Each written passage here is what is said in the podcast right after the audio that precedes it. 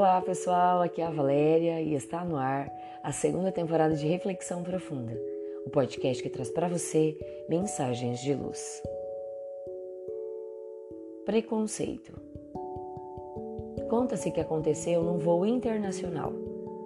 Uma senhora de cor branca, de uns 50 anos, ocupou o assento ao lado de um senhor negro. Visivelmente perturbada, ela chamou a comissária de bordo. Qual é o problema?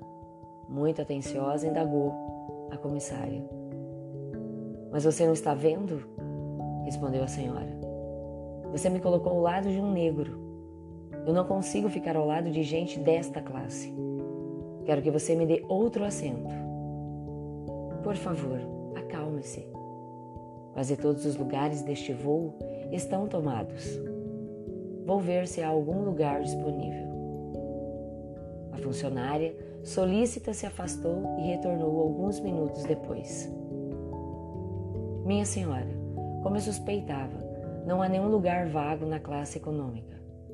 Conversei com o comandante e ele me confirmou que não há mais lugar na classe executiva. Entretanto, ainda temos um assento na primeira classe.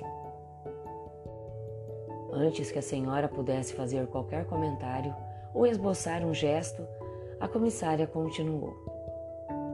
É algo um tanto extraordinário o fato de a companhia conceder um assento de primeira classe a alguém da classe econômica.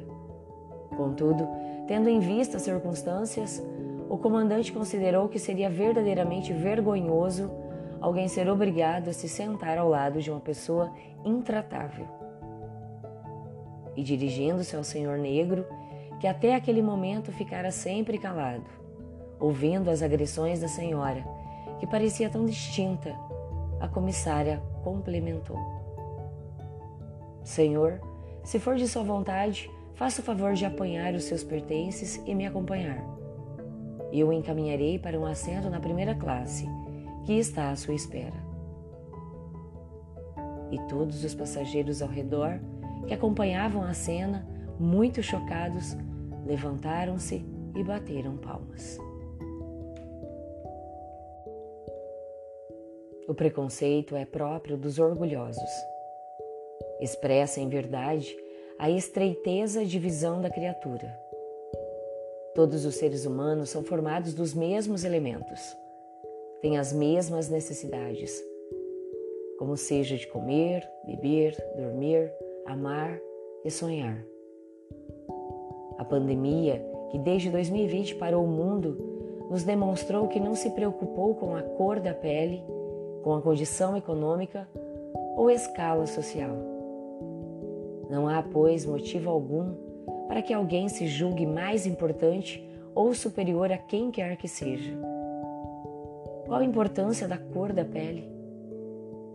Se apagarmos as luzes de uma sala cheia de pessoas e nos tocarmos no escuro, saberemos distinguir os brancos dos negros e estes dos amarelos? Se chegássemos em uma aldeia indígena, onde os seus componentes jamais tivessem visto um homem branco, eles nos estranhariam. Reclamariam da palidez da nossa pele e seríamos ali um elemento muito diferente. O que se diria se um canteiro de nossas rosas viçosas, abertas, perfumadas, as de cor vermelha, aveludadas, desprezassem as amarelas? Não acharíamos uma grande tolice?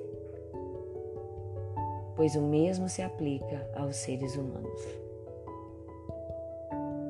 A única superioridade que devemos perseguir com ardor é a superioridade moral.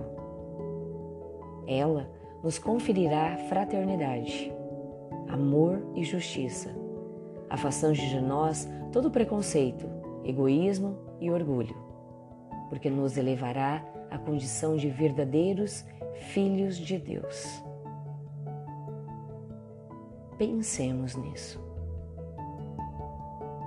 Fonte: Redação do Momento Espírita com base no artigo Racismo, de autoria desconhecida.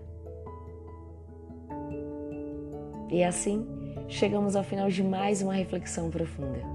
Gratidão pela sua companhia, grande abraço, fiquem com Deus e muita luz no caminho de vocês.